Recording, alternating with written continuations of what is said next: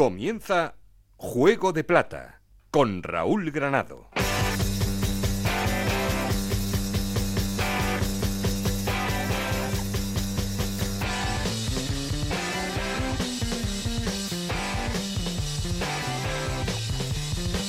Hola, ¿qué tal? Bienvenidos a Juego de Plata, el podcast de Onda Cero en el que os contamos todo lo que pasa en Segunda División.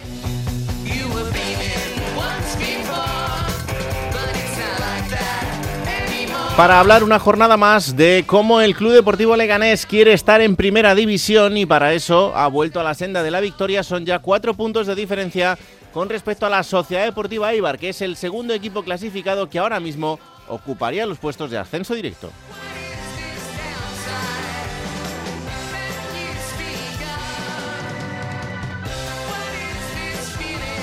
Con Español, Racing de Ferrol, Sporting de Gijón y Valladolid eh, ocupando los puestos de playoff de ascenso, peleándose por esos puestos de promoción hasta la primera división y por el que además hay más equipos metidos en este lío, equipos que están fuera de esos puestos pero que están cada día más cerca. Oviedo, Elche, Racing de Santander, Levante e incluso Burgos tienen las opciones intactas.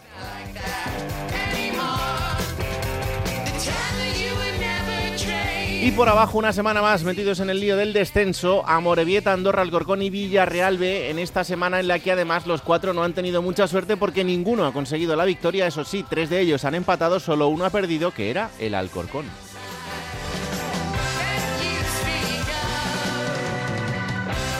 No pueden despistarse Huesca, Albacete, Cartagena y Mirandés, que son los cuatro equipos que están fuera del descenso, pero a poca distancia.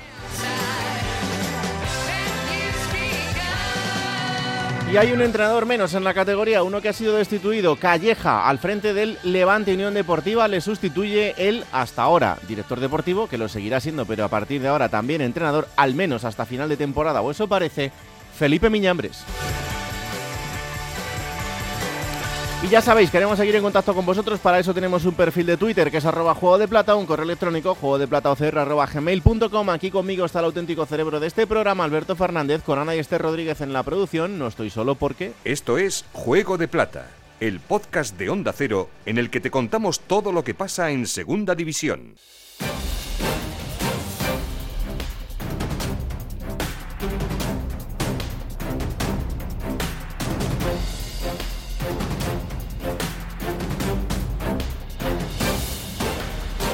Empezamos titulares en Eibar porque el conjunto de Ipurúa empataba a cero frente al Elche en el Martínez Valero y este empate le sirve para descolgarse un poquito del Leganés y apretar todavía más esa segunda posición, Íñigo Taberna. En el entorno del Eibar se valora muy positivamente el punto logrado por el equipo en su visita el pasado domingo al Martínez Valero con ese empate a cero ante el Elche. Aunque el Eibar no jugó tan bien como en otros días, sobre todo en lo que se refiere a la elaboración del juego de ataque, se estuvo firme en defensa, destacando la figura del portero francés Luca Zidane, que fue el mejor de los de Joseba Echeverría. El técnico del Guibarres además eh, sorprendió con la posición de Sergio Álvarez, al que retrasó para jugar de central junto a Villa debido a la baja de Berrocal por sanción. Por lo tanto, de cara a la próxima jornada contra el español en Ipurúa, Berrocal volverá al once inicial. Un Eibar que quiere seguir con su racha positiva de resultados. Acumula siete jornadas seguidas sin perder, con cuatro victorias y tres empates.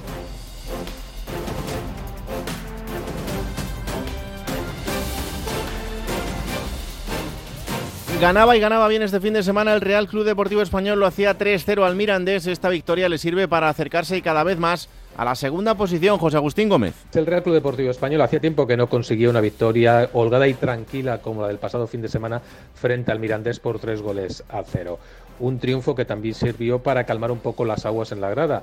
La afición volvió a pedir la salida de Ramis, la directiva y el propietario de la entidad españolista. Ahora toca centrarse en el partido de Ipurúa, un choque que tiene mucha importancia, ya no solo porque se trata de un rival directo en la lucha por el ascenso, como es el Eibar, sino porque en caso de ganar sería la primera victoria desde el pasado mes de octubre y la primera en campo contrario de Luis Miguel Ramis desde que se hizo cargo de las riendas del equipo blanquiazul. Además, la afición podía recuperar un poco más la confianza en un equipo que todavía le genera dudas respecto a lo que puede ser su futuro en esta temporada.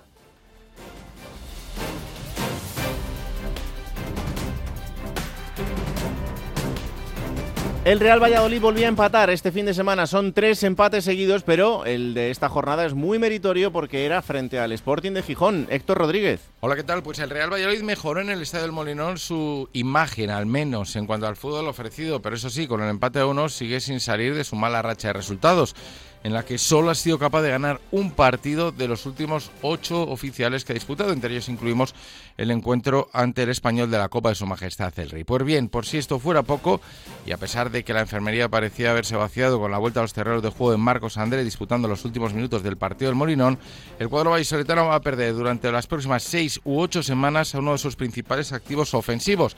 Y es que Raúl Moro tiene una lesión del tendón indirecto del recto femoral derecho. Una lesión que sufrió en el último entrenamiento de la pasada semana, el viernes, que le impidió entrar ya en la última lista de convocados y como decíamos supone un serio varapalo para un equipo que pese a haber mejorado en el resultado, en el juego no lo ha hecho a resultados y el viernes además recibirá al Oviedo en Zorrilla.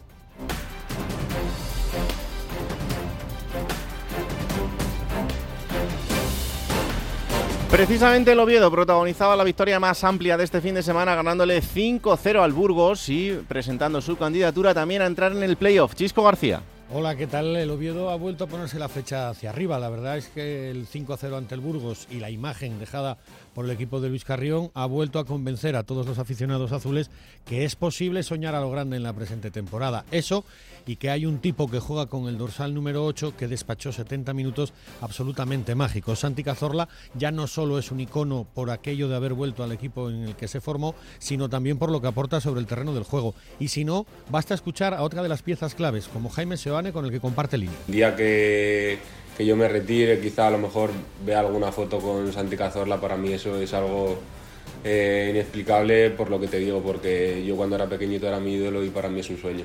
Pues un sueño para él, un sueño para el oviedismo y veremos hasta dónde es capaz de llevarles Cazorla. De momento, la estación le marca la parada el viernes en Valladolid.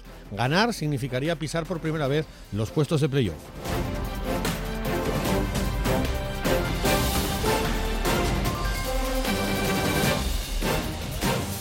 Otra derrota más del Real Zaragoza, este, esta vez frente al Cartagena, y esta derrota preocupante hace que el conjunto Maño esté ya en mitad de tabla. Rafa Feliz. Hola, muy buenas. Ambiente enrarecido en Zaragoza después de la segunda derrota consecutiva el pasado viernes ante el Cartagena. La afición del Real Zaragoza estaba muy centrada en intentar las victorias para llegar a los playoffs de ascenso hacia la primera división. Sin embargo, el mal juego demostrado por el equipo ha pasado factura y la afición del equipo zaragozano ha sido muy crítica a lo largo de estos últimos días con el técnico Julio Velázquez, que de momento sus números dicen que está en peores condiciones de las que estaba Fran Escribá, al que sustituyó hace unos meses. Por lo tanto, crispación en Zaragoza a la espera del partido del próximo sábado ante el Villarreal B para cambiar sobre todo el tema de las victorias y que se pueda conseguir una victoria lejos de casa para tranquilizar a la afición del equipo aragonés. De momento, como digo, jugadores que no acaban de rendir lo que se esperaba de ellos y también la mala suerte de las lesiones de Guti y de Nieto han hecho que el Real Zaragoza está atravesando por un momento complicado.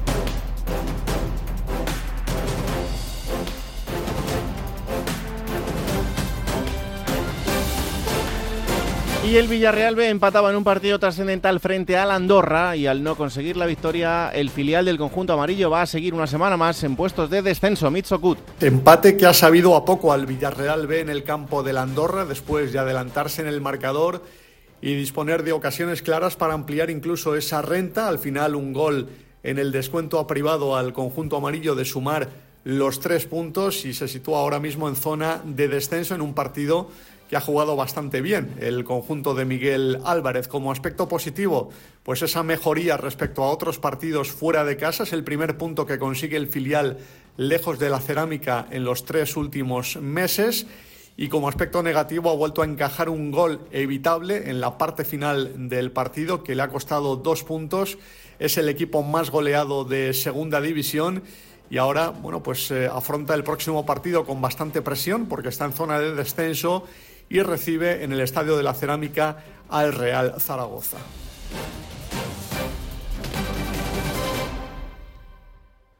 Hola Alberto Fernández, ¿qué tal? Muy buenas. Hola Raúl, ¿qué tal? ¿Cómo estás? Pues otra jornada más, son ya 27 las que llevamos en segunda división y eh, lo que ha hecho el Club Deportivo Leganés este fin de semana es demostrar que quiere estar en primera. Sí, para mí es un punto de inflexión, es un partido importante, eh, aunque no lo parezca, porque era la agrupación deportiva Alcorcón, un, un equipo que está puesto de descenso, pero es un partido muy importante. Primero, porque se vuelve a ganar en casa, se da muy buena imagen, que eso era lo que necesitaba el Lega. Y Mm. segundo, porque, bueno, ya han llegado a los 50 puntos, que es el discurso que tenía Borja Jiménez, que yo reconozco que lo he criticado más de una vez, sobre todo últimamente, ese discurso de llegar a los 50 puntos para, para lograr el primer objetivo, que es la permanencia. En la cabeza de nadie yo creo que cabía pensar que el Leganés pudiera descender o luchar por mantener la categoría a estas alturas, yendo líder, líder inesperado, pero líder, Sí. y ahora ya, pues, se acabó ese discurso. Y de hecho, el otro día en rueda de prensa me gustó Borja porque reconoció que ahora tienen que, bueno, ser muy ambiciosos, dijo. Y a mí eso me parece ya importante, mandar un mensaje a la afición de que, oye, aquí ha costado, no nos lo esperábamos, pero ya tenemos los 50 puntos en febrero y ahora hay que, evidentemente, luchar por el ascenso. No lo dijo, no dijo la palabra porque no quiere decirla, pero lo- el mensaje era ese. Oye, el Oviedo, después de esta victoria tan contundente, presenta su candidatura a entrar en el playoff y es una buena noticia. A mí me lo pareció. Es que, a ver, el derby de, de la pasada jornada son tan especiales que mm, no influye para nada la situación que tengas tú en Liga ni la, la trayectoria que tengas en las últimas jornadas. Y para mí fue así. Mm. El Sporting venía con bastantes dudas, de costarle muchísimo sacar los partidos adelante y ganó. Y esta jornada de nuevo se ha visto a un Sporting que, bueno, pues no es. Verá que era el Valladolid, ¿eh? un rival de los de arriba, pero Sí, que sí. No, no es tan sencillo y le cuesta mucho ganar los partidos. Y en cambio, el Real Oviedo, que para mí por fases jugó mejor en el derby, Mm. creo que jugó mejor, pero el derby, eh, el Sporting, perdón, supo competirlo y, se- y supo ser más inteligente a la hora de llevárselo. Pero para, para mí, el Real Oviedo jugó mejor como fútbol durante bastantes minutos en el derby. Pues el otro día volvimos a ver a ese Oviedo de Carrión que había mejorado bastante y que estaba con la flechita para arriba. Tampoco me esperaba ese carro, ¿no? Para el Burgos, pero bueno, mm, es eh, la confirmación de que el Oviedo ha tenido una mejoría notable y que desde luego está para mirar hacia arriba, no para abajo. Pues eh, es una buenísima noticia el tener a los dos equipos asturianos metidos ahí dentro y que esa pelea pues eh, se amplíe mucho más, porque es que ahora prácticamente hasta el decimoprimero que es el Burgos tienen opción, eh, pues tan solo a tres puntos de esos puestos de playoff. Eso sí, algunos con, con dinámicas muy diferentes en, Y- en este tramo del año. Vimos, por cierto, eh, hablaba ahora José Agustín, pero eh, la cara, la cara A del español, Mm. Que es que es lo que venimos hablando todo el año, ¿no? Que el español hay días que parece que no está y no está con el plantillón que tienen y ha mostrado la cara B, como por ejemplo día en Santander. Este fin de semana hemos tenido la cara con un excepcional Braithwaite, pero es que eh, es un equipo que con poquito que se enchufe, con la plantilla que tiene, es que cómo no va a estar ahí arriba. Muchos con los tropiezos que han tenido, ¿qué hace el español todavía ahí arriba? Pues porque gana estos partidos y porque tiene muchísima pólvora. Claro. Bueno, pues vamos a hablar de otro equipo que mm, eh, este fin de semana ha sido noticia y noticia por la destitución de su entrenador. Es el Levante Unión Deportiva y la destitución de Calleja. Onda Cero Valencia, Sergi López, ¿qué tal? Muy buenas. ¿Qué tal, Raúl? Muy buenas. Bueno, pues eh, Bueno, eh, entrenador destituido, la verdad es que la situación estaba entrando un poco en barrena, ¿no? El, el equipo es décimo, eh, no está lejos de los puestos de playoff porque son solo tres puntos, pero los resultados, pues evidentemente no son los esperados, también para, para esa plantilla y mm, a pesar de ser una situación difícil, porque todos sabemos que la situación económica ha marcado mucho el devenir de, de este equipo para confeccionar esa plantilla, pues al final eh, se ha roto la cuerda por el lado de, de Calleja. sí, por la, por la parte quizá más débil, pero es cierto que desde la vuelta de Navidad le ganas al Albacete en un partido loco que, que se podía haber llevado al Albacete tranquilamente por 3-2. A partir de ahí los empates eh, contra Leganés, contra Tenerife, contra Mirandés, sobre todo el de Tenerife y sobre todo el de el de Mirandés son empates en los que el equipo debería de haber sacado algo más, eh, exactamente igual que este fin de semana, porque contra el Tenerife y contra el Racing de Ferrol juegas contra 10, las segundas partes, las sensaciones no fueron buenas. La derrota frente al español con ese penalti no señalado a Keita por manos claras en el área, pues es verdad que dejó malas sensaciones en cuanto al, vamos a llamar, respeto arbitral que pedían desde el club pero las sensaciones del equipo no eran buenas, así que han decidido destituir a Calleja, pero de una forma un tanto extraña, porque el primer entrenamiento de la semana lo dirigió Calleja y Mm. después de ese entrenamiento fue cuando se reunió el Consejo para mm, destituirle y poner a Felipe Miñambres, porque no hay dinero para traer a otro entrenador y vamos a ver cómo se le paga el finiquito a Javier Calleja, porque la deuda del Levante asciende a 107 millones de euros, con el tema social enrevesado, pendientes de la convocatoria de la Junta General de, Accionistas, que todavía no se ha convocado, es decir, que nos iremos probablemente a después de Semana Santa para esa convocatoria, porque por temas legales tiene que pasar un mes desde que se anuncie la convocatoria hasta que se hasta que se celebra esa junta, mm. con lo cual el tema social del Levante, el clima que se está generando tampoco ayuda demasiado. Así que Calleja ha destituido y el nuevo entrenador será el director deportivo Felipe Miñambres, que coge las riendas del equipo y que se sentará en el banquillo ya en el partido frente a Andorra. O sea que no hay ninguna opción de que esto sea de una manera interina, va a ser sí así, sí o sí, así hasta, final, de temporada. Algo que por cierto eh, no, no, no, va a ser la primera vez que haga Felipe Miñambres, porque ya lo hizo en el Rayo Vallecano. Eh, es verdad que allí fueron unos partidos y que la cosa acabó regulera en cuanto a lo deportivo, porque el, equipo iba caminando al descenso. Y en, el Levante, en el Levante ya se sentó en el banquillo tras el cese de Medinafti hasta la llegada de Calleja el que se sentó en el banquillo fue Felipe Miñambres. No recuerdo bien ahora si durante uno o dos partidos, mm. pero ya ha entrenado y dirigido al Levante. Por pues lo cual sería la segunda etapa de Felipe en el banquillo y, como tú decías, interinidad ninguna hasta final de temporada. Pues esta es la situación de un equipo que tiene que hacer los deberes de aquí a final de temporada, al menos si quiere estar en esa pelea por el playoff y mantener vivo, eh, aunque sea la esperanza de, poder meterse ahí y de luchar por el objetivo hasta el final. Pero, pero se avecinan momentos complicados porque toda la situación económica, pues eh, al final acaba calando también en, en lo deportivo y haciendo pues que, por ejemplo, el futuro de la confección de la plantilla pues sea bastante diferente a lo que hemos visto en las últimas temporadas. Pero tendrá que ser así para que el equipo tenga viabilidad económica y tenga futuro, eh, más allá de lo que pueda pasar en esta temporada. Así que, bueno, pues eh, se avecinan momentos complicados en, en el conjunto Granota. Y lo seguiremos contando. La semana que viene os contamos cómo ha sido el debut de Felipe Miñambres en ese banquillo que tendrá que ser en casa y frente al Andorra. Así que, uf, aquí sí que es ganar o ganar, porque si no, la cosa ya... No, queda, otra. Sí, sí, desde luego. Gracias, Sergi, un abrazo. Un abrazo, compañeros. Chao, chao. Había, Raúl, cuatro entrenadores que esta jornada llegaban con muchas dudas, algunos jugándose el puesto. Mm. Calleja no lo ha salvado Rami sí, con la victoria, digamos que lo ha podido salvar. Eh, tampoco estaba un, era una decisión de blanco-negro, pero es verdad que una derrota o no ganar tendría muchas dudas. Asier Garitano en el Tenerife también lo salva por los pelos. Mm. Y Pezzolano, que era el otro que llegaba con muchas dudas, mm, no lo sé yo si lo ha salvado o está aún más cerquita de ese precipicio. De verdad que igual la, el, el, asunto económico complica esa salida, pero cuidado con Pezzolano también, que no le está yendo bien al Valladolid. No, no, no, desde luego que no. Esa situación también está torcida desde el principio y también se une a una convulsa situación dentro de lo institucional, mm. porque al final todo cala y, todo va pasando a lo deportivo y en estas situaciones pues y en este tipo de equipos, pues eh, mucho más.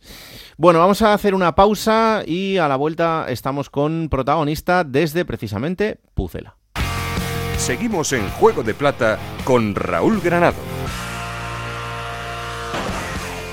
Hablábamos antes de ese partido del fin de semana entre el Sporting de Gijón y el Valladolid que terminaba con empate a uno, pero eh, tenemos comunicación con uno de los futbolistas del conjunto pucelano para hablar un poquito más del Real Valladolid. Hola Luis Pérez, ¿qué tal? Muy buenas.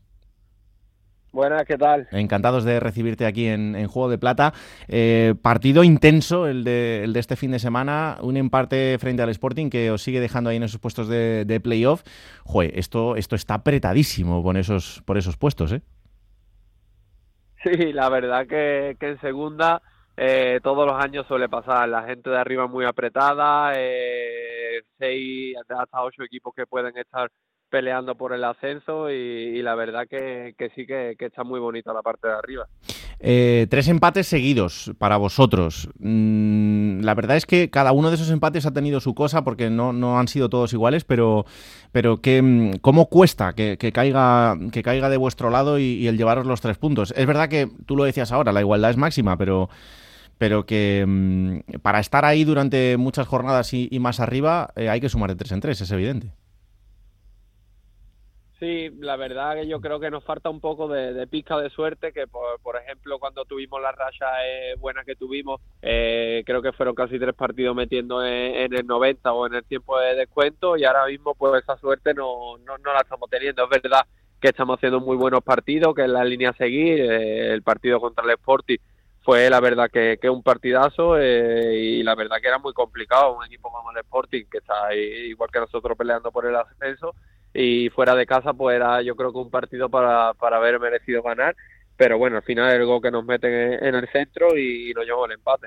Eh, eh, Luis, futbolísticamente, ¿qué le falta al equipo para, para convertirse en, en, un equipo más sólido en cuanto a las victorias? Bueno, ya te digo, yo creo que un poco de pizca de suerte. Es verdad que, que nos está faltando encontrar eh, el gol. Eh, nos pusimos el otro día por delante, ya te digo, en la jugada que de un centro nos, nos meten gol, pero creo que nosotros tuvimos mucha oportunidad para convertir gol y bueno, ahora mismo pues la fortuna no, no está cayendo de nuestro lado y yo creo que, que, es un poco la dinámica que tenemos, que creo que nos falta nos falta eso, meter un, un poco de un poco más de, de, las ocasiones, pero yo creo que, que, en cuanto a juego y en cuanto a defensivamente estamos bien. Eh, por todo lo que pasa alrededor del, del equipo y también de, de, la ciudad, ¿está siendo una temporada eh, complicada para los futbolistas del Real Valladolid o no? Pues sí, la verdad que sí, yo hablo por mí, la verdad que, que está siendo una temporada que a, pesar de llevar buenos números y a pesar de estar ahí peleando para, para ascender, creo que hay un run run aquí en el en Valladolid que, que hay que cambiarlo, no sabemos cómo, lo estamos intentando de todas maneras. Nosotros al final nos dedicamos a nosotros, al equipo, a intentar ganar y estamos enfocados en eso, pero sí es verdad que, que está siendo un poco un poco raro la, la comunión de, la afición con el equipo, pero bueno, nosotros como te digo vamos a intentar revertir la situación como hemos hecho desde el principio y tenemos que seguir pensando en nosotros. Es que, eh, fíjate, yo eh, viéndolo desde Madrid, ¿no? Y, y, que eso a veces te da una distancia que te hace ver las cosas eh, de, una manera un poco más pareja y otras, pues, eh, poder equivocarte en el análisis, pero, pero yo lo que veo es que eh, hay muchas cosas que llevan pasando en, en, esa ciudad y en ese equipo que han calado en lo social y que a la gente pues la tiene muy cansada y me parece lógico, pero también veo hacia vosotros eh, quizá que, que, estéis pagando el pato de algo que no os termine de corresponder, porque, porque el futbolista eh, lo que hace durante la temporada es intentar sacar el objetivo adelante y yo no, no veo que vosotros, insisto, desde el punto de vista futbolístico de los futbolistas y de la plantilla, no lo estáis haciendo. Ya te digo, eh, yo llevo aquí cuatro temporadas, que, que, no es la primera, claro. eh, dos descensos, un ascenso, e incluso en el ascenso de ese año, hasta finales de, de terminar la temporada, no se hizo una, comunión, una comunión de equipo, pero a partir de ahí yo creo que, que, hubo buena comunicación y bueno, otra vez a raíz de lo mismo, cambios en el club, que al final, como tú bien dices, no nos compete a nosotros, pero sí, creo que al final la gente está quemada y lo paga con nosotros, es verdad que yo soy un perfil de futbolista que al final tengo también la mejita muy corta, las cosas como son, pero bueno, son cuatro años aquí también. Soy muy profesional, me, me llevo todo el día trabajando para y por, por mi trabajo, desde que me voy a mi casa, voy por las tardes al gimnasio, eh, me cuido la alimentación, entreno todos los días, no me he perdido ningún partido, soy una persona, no me lesiono porque una de las cosas me cuido muchísimo. Y al final me jode cuando vengo a hacer mi trabajo y me están jodiendo a mí, entonces un poco por ahí es donde tengo la mechita corta y, y, puedo entender que al final la afición se me ponga, hablo de mí, ¿eh? Sí, se me sí, ponga sí. a mí un poco en contra, pero sinceramente llevo aquí cuatro años y es una cosa de las que no me afecta en, en el verde. Entonces, como yo miro por el equipo y miro por los nuestros, yo creo que al final debería de estar apoyarnos y si luego tienen que al final del partido pitar porque no hemos hecho buen partido, porque no hemos ganado, por lo que sea, lo entiendo, pero no es agradable que en el minuto 6 se estén pitando o estén gritando a nuestro entrenador que al final que nos dirige. Mm. Eh, Luis, al final de temporada, eh, consiguiendo el objetivo, ¿se cura todo? Ya sabes cómo es fútbol, si al final ganas el partido eres el mejor, empatas o pierdes la semana siguiente eres el peor. Bueno, al final el fútbol es un poco, un poco así y ya te digo, nosotros estamos enfocados en el objetivo, estamos metidos de lleno en la pelea y obviamente pues está claro que si ascendemos, pues todo el mundo va a estar feliz, eso está clarísimo. Mm. Y, y, mentalmente, desde el punto de vista del jugador, ¿cómo se hace para eh, acudir con, con, toda la fuerza del mundo a tu trabajo y, y encontrarte con este tipo de situaciones? Bueno, es verdad que yo llevo mucho tiempo con trabajando fuera de, ya te digo, de, de, del verde, tengo mi psicólogo, bueno, mi psicóloga en este caso, mm. desde hace siete años, porque he pasado que se habla mucho ahora que empieza a salir el tema Sí. de hace unos años aquí, el tema de la ansiedad o depresión y, y bueno, en mi primer año como profesional me tocó vivir una ansiedad muy fuerte, quise dejar el fútbol, gracias a mi madre y a mi psicóloga pues no lo hice y a, a día de hoy pues sé llevarlo y, y- y cuando me toca pues algo que no, que no sé llevarlo tengo esa ayuda externa, pero es verdad que, que quieras o no, te vas negativo a tu casa cuando, cuando ves que el ambiente no, no es bueno.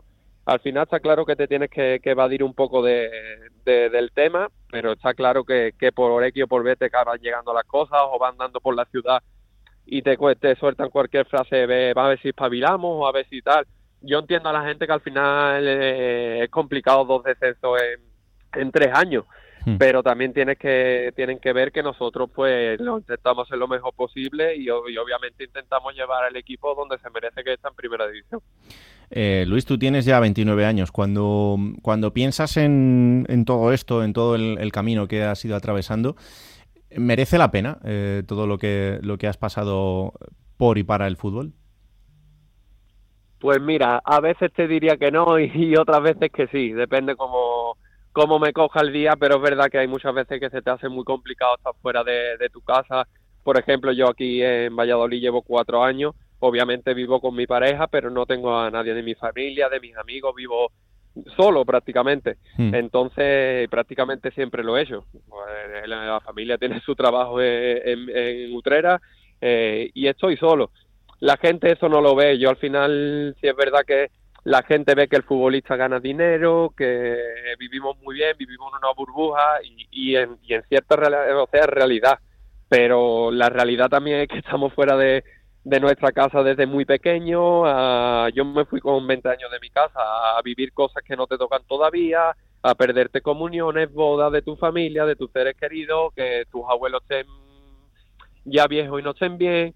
Y al final eso va afectando. Pues imagínate eso a que tú vayas a hacer tu trabajo y encima te machaquen. Pues quiera no, al final llega un punto que, que te acabas cansando. Pero al final nuestro trabajo entra dentro de eso y hay que acostumbrarse. Hmm. Hol- Hola Luis, ¿qué tal? Muy buenas. Oye, siguiendo un poco con la, con la línea personal, eh, tus datos esta temporada son, son realmente buenos. Eh, creo que solo te has perdido un partido eh, en lo que llevamos de liga y de lo que has jugado. El día del Albacete te perdiste 25 minutos y luego contra el Andorra, contra el Eibar 5 minutos y corrígeme, pero creo que acabaste con molestias o, tocado. El resto lo has jugado absolutamente todo. Eso para un jugador también contar con esa confianza y estar eh, disputando minutos, que al final es para lo que, para lo que estáis ahí, para sentirse jugador y, tener minutos. Entiendo que para ti está siendo una gran temporada en ese aspecto.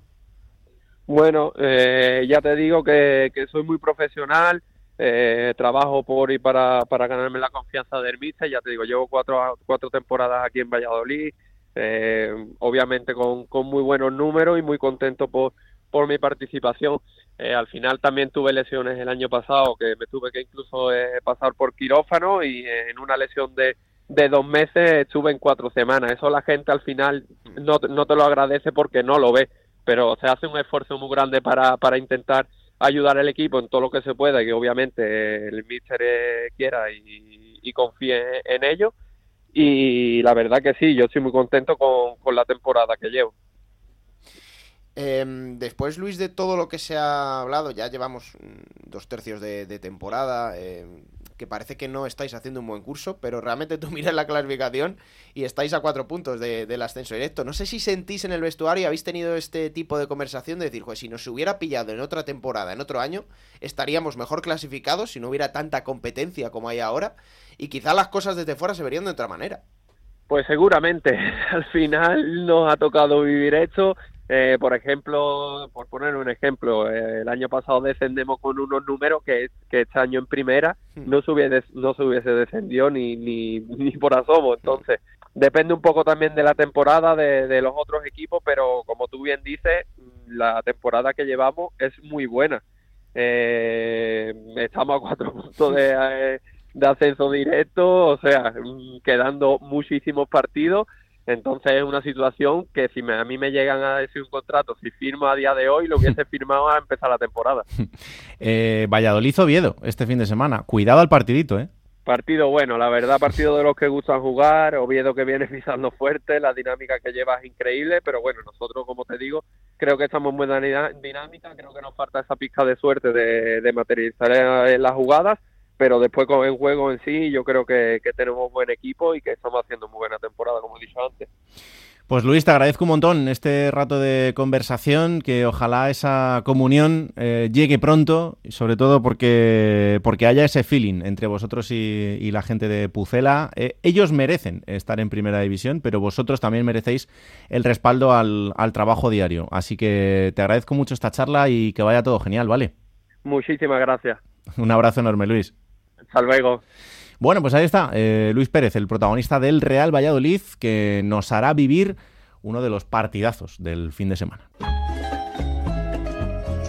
Plata o plomo. Soy el fuego que arde tu piel, soy el agua que mata tu sed, el castillo, la torre, yo soy la espada que guarda el caudal.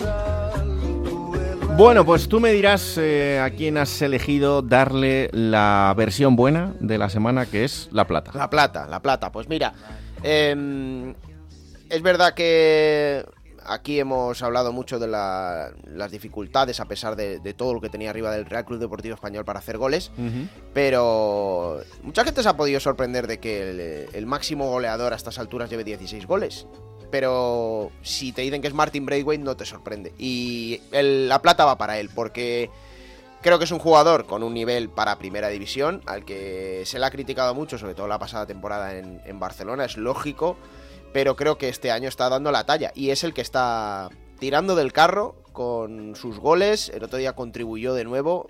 Si está bien, me parece un delanterazo. Mm. Es un tipo muy peculiar, pero Martin Braithwaite es una buena noticia para la segunda división, que haya seguido en el español y que ahora mismo sea el que encabece esa tabla de Pichichi. Por eso, Ramis, su entrenador, decía esto. Eh, que tiene gol porque va intrínseco a sus características, está claro, pero es que desde el principio que llegamos, eh, por lo menos en nuestra fase en el club, eh, el nivel de implicación del jugador es, y de responsabilidad es altísimo, es altísimo. Se ha convertido en un líder silencioso, no es un, un chico extremadamente extrovertido, pero lanza muy buenos mensajes en el vestuario. Líder silencioso. Sí. Eh, me voy a contar una anécdota de ver. que es un tipo muy, muy, muy peculiar. Él, bueno, por sus contratos en toda su carrera, en los clubes en los que ha estado, Mm. ha hecho una gran fortuna. Y tiene, la verdad que tienes un futbolista con mucho dinero. Está en la lista Forbes, Martin Braithwaite. Y bueno, ha estrechado bastante los lazos con, con el español y con su afición. Se ha ganado el cariño, le costó mucho porque venía del Barça además Mm. y porque no empezó bien, pero mm, ahora cada publicación que hace en Instagram, muchos aficionados pericos saben del patrimonio económi- económico que tiene y le piden que compre el español. le piden a Breakway que compre el español a, a su propietario chino. Dudo bastante que pase, pero es gracioso cómo ha, ha revertido la situación con la afición perica. Pues sí, la verdad es que es uno de esos jugadores que le ha dado la vuelta totalmente. Y que además eh, su carrera también es para que algún día se estudie, porque madre mía, qué, qué de vueltas ha dado Martin Braithwaite. ¿Y el plomo? El plomo, eh, pues mira, para una situación que, que no, me, no me gustó porque hay incluso puntos de que me parece que roza el ridículo. Hubo un enfrentamiento dialéctico entre Pezzolano y Miguel Ángel Ramírez, el otro Ujú. día antes de ese eh, Sporting de Gijón Real Valladolid. Sí. Eh, bueno, Pezzolano como, como cuestionando un poco, ¿no? Eh, el poderío del Sporting, infravalorando esa victoria en el derbi ante el Real Oviedo, con todo lo que supone en Asturias. Y Miguel Ángel Ramírez le contestó esto. Hombre, normal, un equipo de primera división, con un presupuesto de primera división, que entiendo que tendrían que estar primeros y no lo están. Entonces, pues el Sporting con, con todo eso va por delante en la clasificación, va cuarto, con un presupuesto de segunda división. Eh, repito, que un equipo de primera división recién descendido, que tendría que estar luchando por el ascenso directo, que no esté, entiendo el, grado de frustración que pueda haber y que, y que se preocupen por el Sporting, a mí me encanta. Vaya por delante que eh, han reconocido que se, se disculparon después del partido, que, que se arregló el tema. Sí, Pero sí. primero, Pezzolano, eh, además que apeló a su carácter uruguayo y canchero por calentar el partido antes de, eh, de, de jugarlo, ¿no? En la sala de prensa. Quedó un poco ridículo el mensaje eh, para intentar pinchar al Sporting con eso. Y, y sobre todo cuando, eh, por mucho que Miguel Ángel Ramírez le conteste y pueda también quedar en una mala posición, Miguel Ángel Ramírez cuenta desde luego con el apoyo de su afición y Petzolano no. Claro. Es que por- le dejaron solo absolutamente Sí, sí. a Petzolano con, ese, con esa batalla. Es verdad que Miguel Ángel Ramírez tampoco está muy atinado, porque dice que el Real Valladolid tiene un presupuesto de primera división y ellos de segunda. El Real Valladolid tiene un presupuesto de 33,5 millones de euros y el Sporting de 24,3. Sí, son 9 millones más, pero tampoco creo que haya una diferencia... No, no, desde luego. Y sobre todo que el líder, que es el Leganés, tiene 17 millones de euros. Y, y- ¿Qué dijeran los de Leganés del Sporting? Entonces, son de estas... Pero es que, eh, de de estas verdad, veces que se meten los entrenadores a, a decir unas cosas... más allá de eso, con la que tienes liada, Sí, sí, por dedícate, dedícate a jugar bien al fútbol y déjate de historias. Porque es que, mm, en serio, que es que el, el cuento del presupuesto está muy bien, es verdad, ayuda mucho, lo que queráis. Pero es que hemos visto a equipos con presupuestos enormes darse unos trastazos en la Mm. categoría increíbles. Y Con lo Burgos. cual, Mira el Burgos el año pasado con 12 millones de euros. Eh, estaba ¿Y el Racing de Ferrol? ¿Qué va a decir? El Ah, Racing de Ferrol. Que por va cuarto y que lleva toda la temporada ahí Mm. arriba. ¿A ese qué hacemos? Como Mm. tiene el presupuesto bajo, eh, ¿cómo lo consideramos? Es que de verdad, ay. Me, me pareció, los dos, ¿eh? Más- un poco más petzolano por lo que te digo, ¿no? Que es un Hombre, matiz claro, importante no, a que... ver, Miguel Ángel Ramírez al final pues hace lo que tiene que Sí. hacer, que es decirle, a ver, monstruo, esto es lo que hay. Los dos, pero Pesolano es que se quedó solo, porque los aficionados Real Valladolid no van a ir con él. Obvio. Fue como todo, no sé, me pareció eso, Raúl. ¿Qué es la palabra? Lleva solo mucho tiempo ese señor y no, no termina de, de enterarse muy bien del tema. Pero bueno, oye, ¿qué le vamos a hacer? Eh, al final se quedará más solo todavía, pues, en el paro, pues, es- en fin.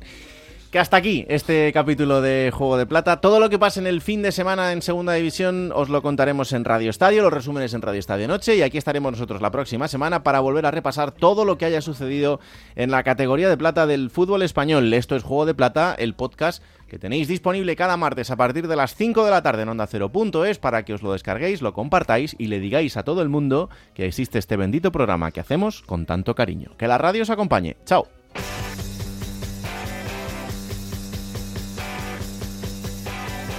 Raúl Granado, Alberto Fernández, Ana Rodríguez.